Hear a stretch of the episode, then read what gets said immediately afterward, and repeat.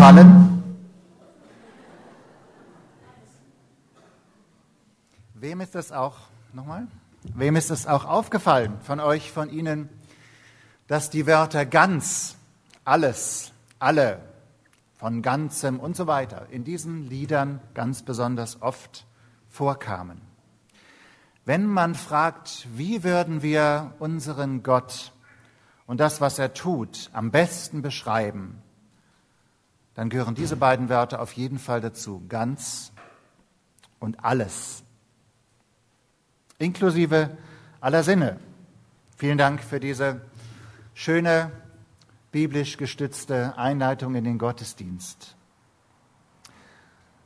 Und ich möchte gleich auch nach einer kurzen Einleitung mit euch einen Psalm gemeinsam sprechen und beten, der in Zitaten schon mehrfach in diesen Liedern vorkam. Wenn aber alle Emotionen dazugehören dürfen, dann will ich auch sagen zum Anfang, Abschiede haben natürlich die Gefahr in sich, traurig zu machen. Und Abschiede haben auch die Tendenz, die Vergangenheit zu verklären. Beides möchte ich heute vermeiden. Wenn wir diesen Gottesdienst Hans-Peter Pache nach neun Jahren aus seinem Amt als Vorsitzenden von Gemeinsam für Berlin verabschieden und dann Harald Sommerfeld in sein neues Amt als Vorsitzender einführen und ihn dafür segnen. Auf der anderen Seite, das weiß jeder von uns, ist ein Abschied und Neuanfang auch immer eine Chance von etwas Neuem. Wie sagte Hermann Hesse in seinem berühmten Stufengedicht, jedem Anfang, jedem Abschied und jedem Anfang, so heißt es, glaube ich, wohnt ein Zauber inne. Ein Wechsel trägt die Chance in sich, mit einem dankbaren Rückblick den Auftrag und die Zukunft nochmal neu in den Blick zu nehmen. Und das will ich. Das wollen wir von gemeinsam für Berlin. Ich sage ganz offen, ich habe für diesen Anlass den Predigtext gesucht. Aber wie so oft, zumindest in meiner Erfahrung, kommt Gott uns mit den Texten der kirchlichen Tradition entgegen. Insofern stellen wir uns jetzt auch dem Psalm 66 als dem in unserer evangelisch-landeskirchlichen Ordnung für den Gottesdienst des heutigen Sonntagsjubilate vorgesehenen und wir stellen uns ihm als Wort Gottes an uns alle, nicht nur für den speziellen Anlass. Psalm des Sonntags, der im Kirchenjahr den, nach dem ersten Wort dieses Psalms, Jubilate, jubelt, heißt. Wir haben das schon in Lobpreis getan.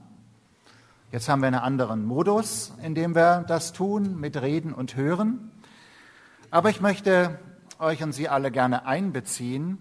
Und wir wollen jetzt gemeinsam diesen Psalm sprechen nicht ganz, ein paar Verse sind ausgelassen, aber in wesentlichen Teilen. Er ist teils Proklamation, werden wir merken, teils Bekenntnis, teils Gebet. Wir sprechen gemeinsam den Psalm 66. Lobt Gott mit lautem Jubel, all ihr Geschöpfe auf Erden. Singt zur Ehre seines Namens und lobt ihn auf herrliche Weise. Sagt zu Gott, wie wunderbar sind deine Werke, deine Feinde müssen sich beugen vor deiner Macht.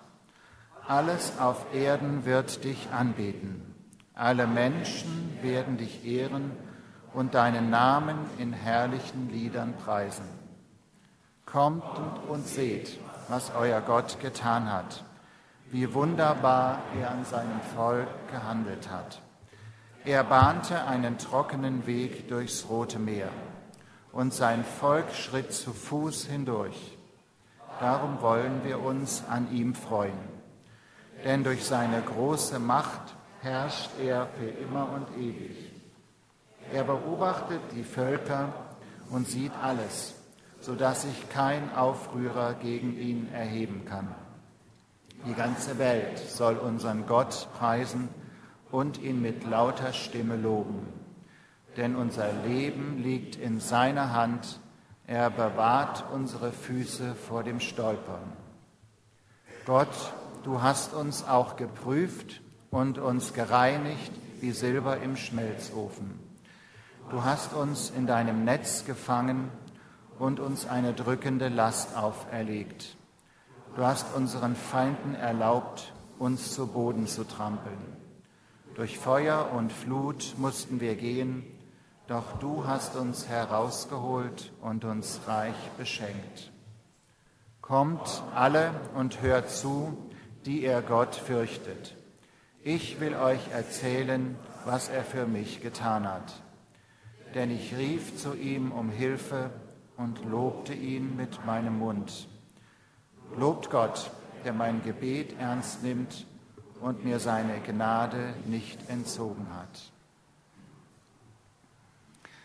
Ich weiß, dass Hans-Peter Pache Psalmen besonders mag und ganz intensiv in seinem geistlichen Leben mit ihnen umgeht. Nicht nur deswegen, aber auch deswegen ein Psalm.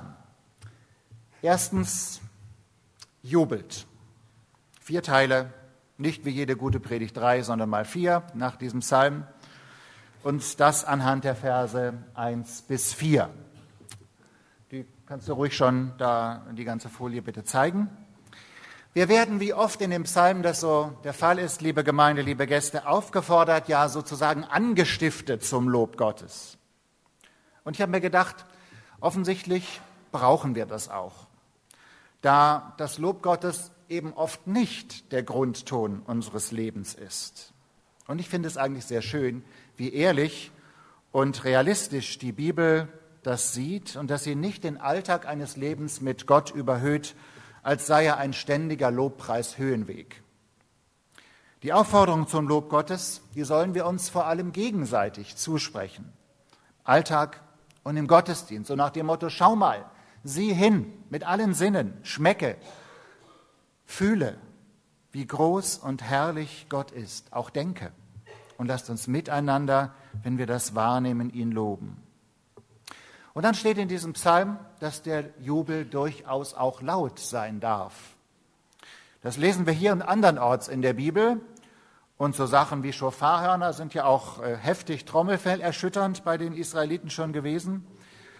Und das wird uns gesagt, auch wenn wir als gesittete Mittelstandschristen gelegentlich uns durch laute Lobpreismusik vielleicht eher gestört werden, aber vielleicht darf man Brüder und Schwestern, denen das Schlagzeug hier und da in unseren Gemeinden mal zu laut ist, ja auf solche Bibelverse auch hinweisen. Aber im Ver Bitte?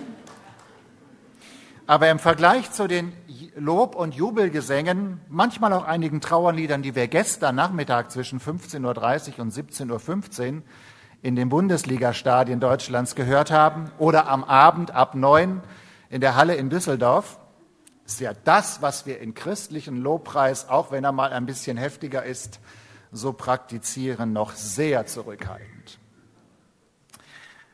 Zum Lobe Gottes da zu sein, ist unsere höchste menschliche Bestimmung, ihr Lieben. Und zwar nicht nur für die Glaubenden, sondern dieser Psalm sagt es, auch viele der Lieder, die wir gesungen haben, es geht um die ganze Schöpfung, um alle Menschen, aber auch darüber hinaus, um die ganze Schöpfung, auch die unbelebte, alle Geschöpfe auf Erden. Die menschliche, die andere Kreatur und nicht nur wir paar hundert Millionen Christen als die immer noch größte Religion auf dieser Erde. Und ich dachte erneut, ist das nicht eine erstaunliche kosmische Weite, die in diesem Loblied, das 2500 Jahre alt ist und aus dieser kleinen Welt Israels kommt, spricht? Globalisierung ist offensichtlich immer schon der Horizont des biblischen Glaubens, schon im Alten Testament. Erst recht durch Jesus, geht hin in alle Welt. Und wenn wir zu Ende denken, wer der Gott Israels und der Gott der Christenheit ist, nämlich der Schöpfer des Makro- und des Mikrokosmos, dann können wir das mit unseren dürren Worten kaum ausdrücken. Und deswegen danke ich für diese Vorlage von Matthias Daub vom Anfang, dass das mit Worten ja nur unzureichend geschieht. Wir müssen das mit allen Sinnen irgendwie hinkriegen und ausdrücken. Das Lob Gottes, seine angemessenen Formen für die Beschreibung der Größe und Herrlichkeit Gottes, es ist sehr vielfältig. Es geht von der Schöpfungsgeschichte, die auch ein Lob Gottes ist, bis zum Ende der Offenbarung in der Bibel. Wir können das Lob Gottes in unseren Liedern, unseren Worten, aber auch in unserer Lebenshaltung und unserem Lebensstil ausdrücken. Lobpreis ist immer mehr als nur Worte. Da geschieht etwas Unbegreifliches, Unbeschreibbares zwischen Himmel und Erde und es geht immer über reine Sprache hinaus. Denn da berühren sich unsere sichtbare und Gottes übernatürliche Welt.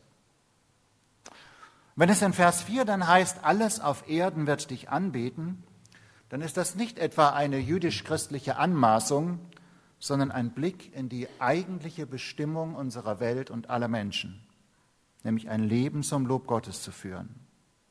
Und verstehen wir das bitte keinesfalls als ein Du musst oder ihr werdet am Ende alle schon sehen. Da muss jeder auf die Knie fallen, sondern als eine Einladung und du darfst ein Leben zum Lob Gottes führen, auch an die, die es noch nicht tun, und wirst dann mehr und mehr in deine eigentliche schöpfungsgemäße Bestimmung hineinwachsen. Ganz ähnlich heißt es ja in Epheser 1, Vers 11 und 12, Gott hat uns durch Christus zu seinen Erben gemacht. Er hatte uns von Anfang an dazu bestimmt, mit dem Ziel, und das steht es jetzt, dass wir zum Ruhm seiner Macht und Herrlichkeit beitragen. Zweitens, kommt und seht. Das hat Tatjana Heckel in ihrer Weisheit als Mitarbeiterin der Gemeinde als Thema des ganzen Gottesdienstes mir vorgeschlagen, als ich noch gar nicht so weit war, aber sie wollte es schon wissen, als ich noch in Budapest weilte und ich war sehr einverstanden. Kommt und seht. Das dann für den zweiten Teil des Psalms besonders zutrifft, Verse 5 bis 9. Gott loben ist also, das haben wir jetzt gesehen, sozusagen die Grundmelodie des Weges mit Gott. Oder man könnte auch sagen, der Refrain. Aber ein schöner, nicht so ein langweiliger, sondern ein ganz schöner, den man immer wieder gerne singt. So ein Ohrwurm sozusagen. Wichtig nun, das gilt auch ohne konkreten Anlass, dass das Lob Gottes die Grundmelodie oder der Refrain unseres Lebens ist. Gott ist immer lobenswert, er ist immer anbetungswürdig, nicht nur, wenn wir seine Hilfe oder Herrlichkeit mal direkt erleben, aber auch das andere, die Reaktion auf die erfahrene Freundlichkeit Gottes hat natürlich im biblischen Glaubensvollzug ihren Platz. Und darum geht es in diesem zweiten Abschnitt vom Psalm 66, zum Beispiel in diesem Vers 5, kommt und seht, was euer Gott getan hat, wie wunderbar er an seinem Volk gehandelt hat. Er bahnte einen trockenen Weg durchs Rote Meer und sein Volk schritt zu Fuß hindurch. Darum wollen wir uns an ihm freuen. Das ist übrigens die Übersetzung Neues Leben, für die, die es wissen wollen. Das ist ein Stück der biblischen Erinnerungskultur. Der Rückblick auf die Großtaten Gottes gehört zum Standardrepertoire des Gottesvolkes. Besonders der Rückblick auf den Anfang des Weges aus der Sklaverei hinein ins gelobte Land. Ihr wisst damals, als das Rote Meer grüne Welle hatte ist ein Liedtext. Erinnerung als Dank. Erinnerung im Rückblick als Dank kommt in unserer extrem beschleunigten Lebenskultur unter die Räder, sehr oft, im wahrsten Sinne des Wortes unter die Räder, weil wir so viel rumfahren und rumsurfen. Zwar vergisst das Internet nichts, wie wir wissen, weil alles und jedes, jedenfalls zur Zeit noch, immer auffindbar ist, was jemals ins Internet hineinkam. Aber wir als Individuen werden dafür umso vergesslicher. Wir haben ja Google oder andere Suchmaschinen. Und besonders für das Gute sind wir leider ein bisschen vergesslich. Und deswegen finde ich, meine Frau ist mir da immer ein Vorbild mit ihren Tagebüchern, gelegentliche Rückblicke im eigenen Leben, in Gemeinden und in christlichen Werken sind nicht Nostalgie, sondern in dieser biblischen Linie eine notwendige und gute Erinnerungskultur. Mit großer Dankbarkeit haben wir das zum Beispiel für den vor wenigen Tagen so überwiegend gewaltfreien 1. Mai in diesem Jahr getan.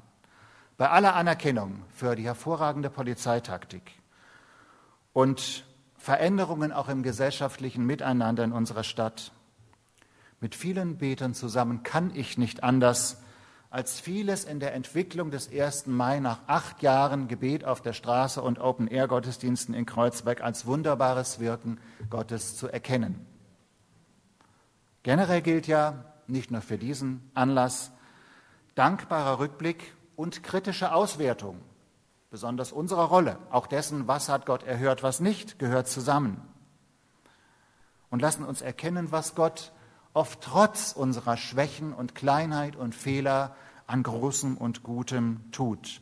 In deinem Leben, in meinem Leben, in unserem gemeinsamen Weg in der Stadt, in unseren Gemeinden und auch bei Gemeinsam für Berlin. Diese alten Verkündigerweisheiten fielen mir ein, die gelten immer noch. Denken führt zum Danken, Danken schützt vor Wanken und Loben zieht nach oben.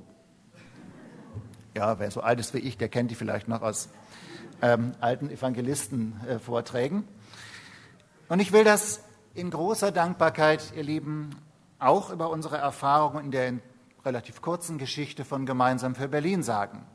Neun Jahre, neuneinhalb Jahre fast Vorsitz, ähm, haben wir den Verein gegründet und am 1. Juni, also in wenigen Wochen, haben wir das Büro eröffnet.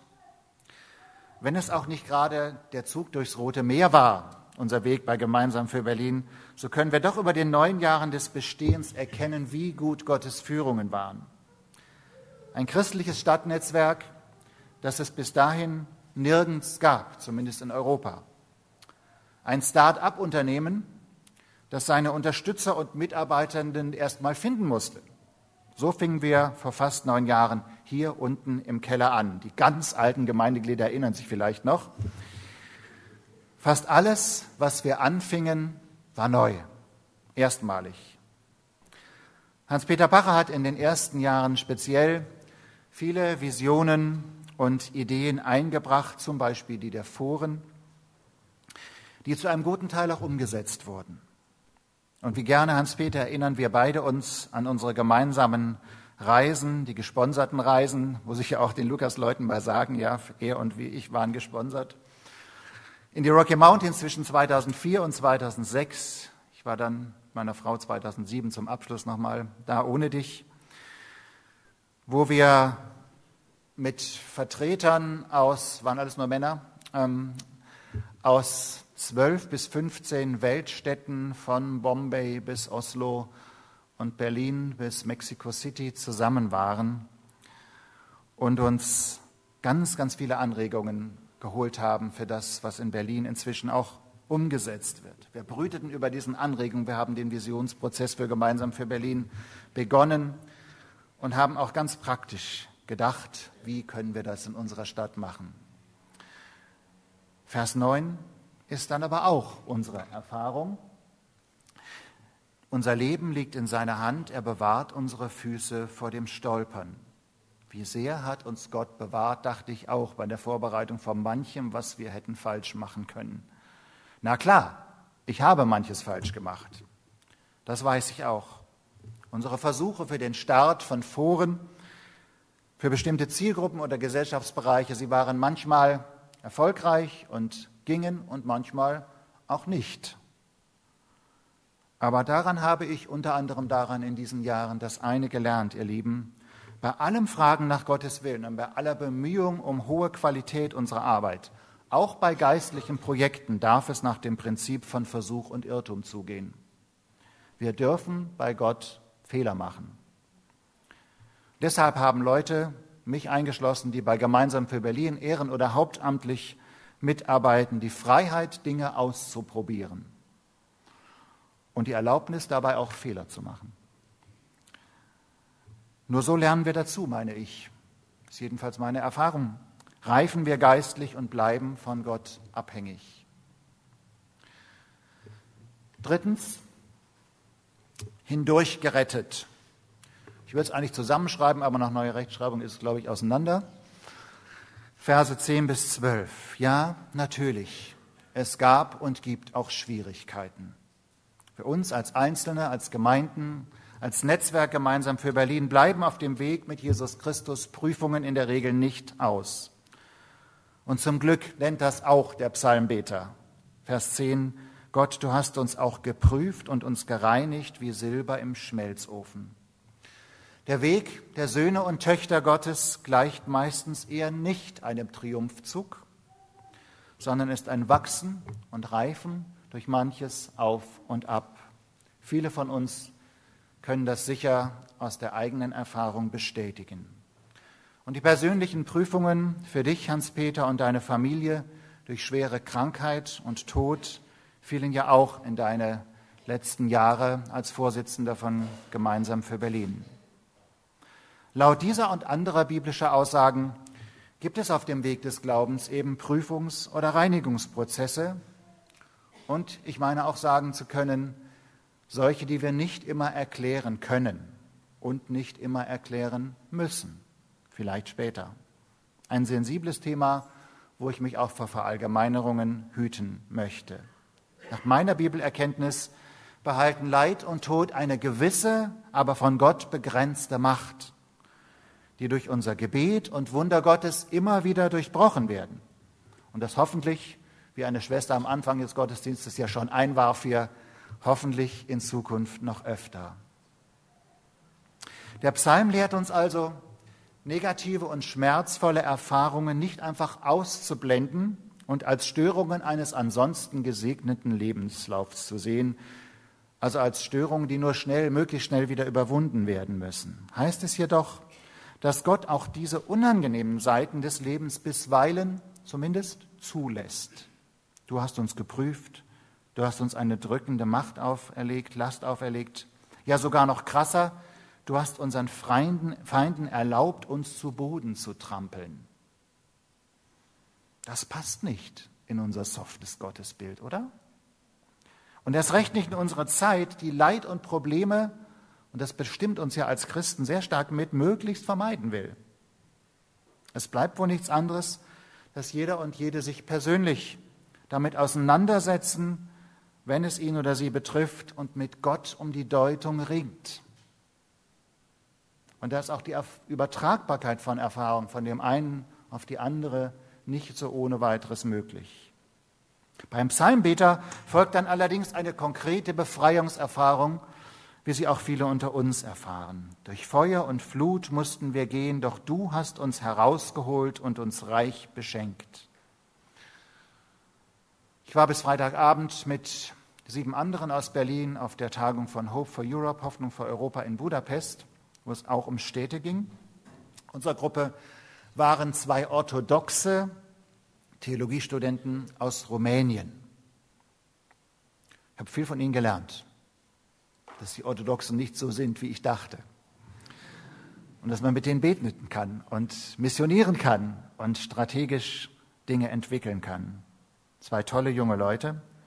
Und die haben erzählt, dass die Flutkatastrophe in Rumänien, ich glaube, die war 2010, ganz viel an Solidarität, Liebe und Einheit unter den Christen und auch darüber hinaus bewirkt hat. Durch Feuer und Flut mussten wir gehen, doch du hast uns herausgeholt und uns reich beschenkt. Nur ein Beispiel.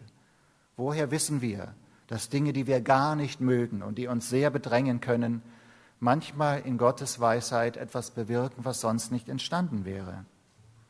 Das berechtigt uns zu der Glaubensgewissheit, dass am Ende einer wie immer gearteten Leidenszeit oder Prüfung genau das geschieht. Gott möchte uns am liebsten reich beschenken und aus dem, was uns beschwert, herausholen, herausretten. Ja, es stimmt. Er ist souverän und Gott kann tun, was er will. Aber er hat uns seine eigentlichen Absichten in Jesus ja offenbart. Er will unsere Rettung, er will unser Bestes und das wollen wir als Christen wirklich festhalten trotz den nicht immer erklärbaren Erfahrungen von Leid und Scheitern. Ich bekenne es auch im Blick auf die neun Jahre mit Hans-Peter Pacher als Vorsitzenden. Es gab gerade im finanziellen bei uns bei Gemeinsam für Berlin manches Bangen und zuletzt auch die bittere Notwendigkeit, Gerhard Schönbauer nach achteinhalb Jahren als Büroleiter zu entlassen. Dennoch sage ich dankbar, die andere Erfahrung ist viel stärker. Gott versorgt. Er gleicht auch Verluste von Mitarbeitern aus. Er gibt die richtigen Kontakte zu Menschen, die mit ihren Gaben genau zum richtigen Zeitpunkt in das hineinpassen, was wir brauchen. Beispiel der Südasien-Missionar Thomas Hieber, war auch mit in Budapest jetzt, arbeitet seit mehr als drei Jahren mit 60 Prozent seiner Arbeitszeit für uns bei Gemeinsam für Berlin und baut die Beziehungen zu Migrantengemeinden auf. Und wir müssen keinen Cent dafür zahlen. Deswegen haben wir eigentlich nicht nur 1,5 Stellen jetzt übrig, sondern ähm, 2,1. Und das ist doch eine tolle Sache. Über eine Missionsgesellschaft, bei deren Jahresfest er übrigens heute ist und nicht hier sein kann, wird er durch Freundesspenden finanziert. Gott versorgt. Er hat gute Absichten. Er rettet hindurch. Und viertens und letztens, bitte veröffentlichen. Verse 16 bis 20. Ja, es stimmt. Gott handelt und er baut sein Reich durch Menschen mit deren Hingabe und Begabungen, aber manchmal auch ohne sie. Und wenn jemand ausscheidet, dann weiß er den von uns zunächst als schmerzlich empfundenen Verlust auf seine Weise auszugleichen. Genau das erlebe ich bei aller Wertschätzung für deine Arbeit, lieber Gerhard, in den letzten Monaten, dass Gott uns hilft, trotzdem zurechtzukommen und ausgleicht, was fehlt. Und ganz ähnlich war es auch bei dem für uns alle überraschenden Rückzug von Hans-Peter aus seinem Amt als Vorsitzenden. Darüber sagt Harald, glaube ich, gleich noch was. Ähm, dann war es genauso überraschend, dass Harald Sommerfeld für uns andere überraschend seine Bereitschaft für den Vorsitz zu kandidieren erklärte. Und die Mitgliederversammlung hat ihn gewählt. Da habe ich gesagt, gedacht und erlebt und auch gesagt, ja, Gott ist wirklich gut. Keiner kann den anderen ersetzen, ist nicht einer wie der andere, aber Gott führt weiter und auch in eine neue Phase hinein, auf die ich sehr gespannt bin. Immerhin kann ich so euch Mülheimern sagen, hier den Lukas-Leuten, ist es wieder ein Mülheimer Pastor. Also ein gewisser Trost ist da. Außerdem haben wir ja noch neu seit ein paar Wochen jetzt Andrea Meyerhoff als Vorstandsmitglied bei uns. Insofern ist Lukas auch bei Gemeinsam für Berlin immer noch präsent. Seien wir deshalb, sage ich und sage ich euch, für Schwestern und Brüder dankbar, auch wenn ihr Weg mit uns in der Zusammenarbeit eine Pause hat oder zu Ende geht. Seien wir dankbar, dass wir an einer bestimmten Stelle und eine Zeit lang mit ihnen zusammenarbeiten und zusammenwirken können. Und ermutigen wir uns gegenseitig, von den guten Wegen und großen Taten Gottes zu erzählen. So wie uns der Vers 16 auffordert, kommt alle und hört zu, die ihr Gott fürchtet, ich will euch erzählen, was er für mich getan hat. Also, bitte veröffentlichen. Was Gott getan hat, sollen wir nicht für uns behalten. Ja, wir dürfen es nicht für uns behalten. Es ist zum Weitergeben und Weitersagen bestimmt. Andere sollen es hören, darüber staunen und sich selber auf den spannenden Weg mit diesem Gott machen. Oder anders gesagt, ein bisschen mehr kommunikationstheoretisch, die Dimension Öffentlichkeit ist schon immer Teil des Handelns Gottes. Biblischer Glaube ist das totale Gegenteil eines Geheimkults oder einer Privatreligion. Was Gott an uns und an seinem Volk tut, das gehört nach draußen. Jesus, was euch ins Ohr geflüstert wird, das verkündet auf den Dächern. In Jerusalem war dieser Raum der Öffentlichkeit in der Regel der Tempel. In den Wohnorten der Juden war es die Synagoge oder das Tor, wo Recht gesprochen wurde. Für die jungen christlichen Gemeinden war es auf der Marktplatz in den griechischen Städten. Herr Paulus in Athen war es der Areopag, wo er diese Botschaft mit hohem Risiko hintrug. Und heute? Ja, sicher. Der öffentliche Gottesdienst. Jeder kann kommen von unseren Gemeinden, in unsere Gemeinden, aber diese Gottesdienste bekommt ja in unserer Kultur eine größere Öffentlichkeit nicht ohne weiteres mit. Deshalb brauchen wir und haben wir ja auch schon begonnen mit anderen Formen der Öffentlichkeit. Das Evangelium im Internet, Kennt jeder von euch schon www.gott in Berlin kommen? Ja? Wer nicht und kein Internet hat, hat, hat, bitte mal Sohn, Tochter, Enkel, Enkelin fragen, mal angucken. Haben wir mitgegründet, von Gemeinsam für Berlin mit auf den Weg gebracht, mit angeschoben. Öffentlichkeitsarbeit, vor allem von Gerhard Schönborn, entwickelt in den Jahren, die er da war, ein wesentlicher Teil dessen, was gemeinsam für Berlin ausmacht. Newsletter, Internetportal, neu jetzt Termindatenbank. Da seid ihr übrigens noch nicht drin, ihr lieben Lukaner. Ähm, ja, also was? Na, aber nur mit einzelnen Veranstaltungen, nicht mit den Gottesdiensten zum Beispiel. Ähm, also müsst ihr euren Internetleuten mal sagen. Die Dimension Öffentlichkeit, das, was Gott tut, auch was bevorsteht, in eine breitere Medienöffentlichkeit hineinbringen, Das ist unsere Aufgabe. Und ich sage, trotz aller Bedenken gegen diese Medien, die Nachricht von Jesus muss auch in die neuen Medien, in die Social Media hinein, Facebook, Twitter und so weiter. Und ist sie ja auch. Dahinter steht ein Prinzip, was Gott hat, was auch in diesen Wörtern alle und ganz zum Zuge kommt, nämlich die Multiplikation von Leben und Segen. Das ist Gottes Prinzip, was dahinter steht. Er hat es ja schon in die Schöpfung reingelegt. Ja, dieser ganze Pollenstaub, der in den letzten Wochen durch die Gegend flog, ist einfach ein Zeichen für die überfließende Multiplikationskraft, die Gott in die Schöpfung gelegt hat. Sorry für die Allergiker, aber ähm, oder was alles so unter den Bäumen liegt, unter den Linden. Vor unserem Haus sind auch Linden. So viel Zeug, alles überfließende Menge. Das hat Gott in die Schöpfung hineingelegt. Und er hat das auch in die Multiplikation seines Wortes und der guten Impulse seines Evangeliums hineingelegt. Sein Heil soll möglichst viele Menschen erreichen. Daher schon in diesem alten Psalm, ohne Facebook, ohne Internet damals, der Aufruf an alle Welt, ihn zu preisen. Hätte man eigentlich sagen können damals, ohne diese ganzen Kommunikationsmittel, sind die, sind die verrückt, die Juden, oder was ist das, ja? Alle Welt soll es hören. Gott ist Herr der ganzen Schöpfung, also auf jeden Fall auch unserer Stadt mit all ihren Gesellschaftsbereichen. Jesus will Retter für möglichst viele Menschen sein, also auch für die dafür noch verschlossenen Milieus in unseren Kiezen. Der Heilige Geist möchte die Herzen und Verhältnisse um uns herum mit Gottes Leben erfüllen, auch bei denen, die sich noch weigern oder die noch bisher vergeblich sich nach seiner Liebe sehnen.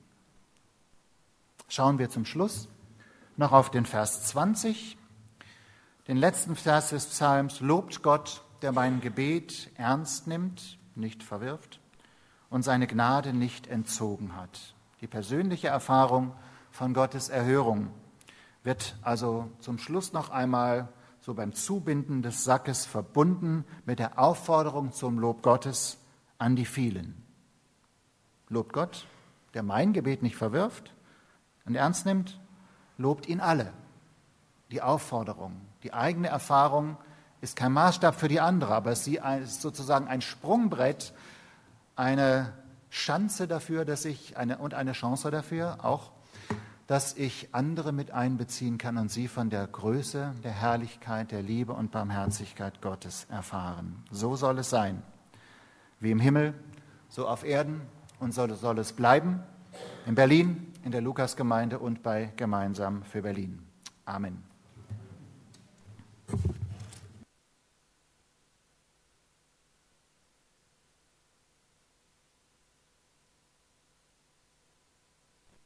Mal.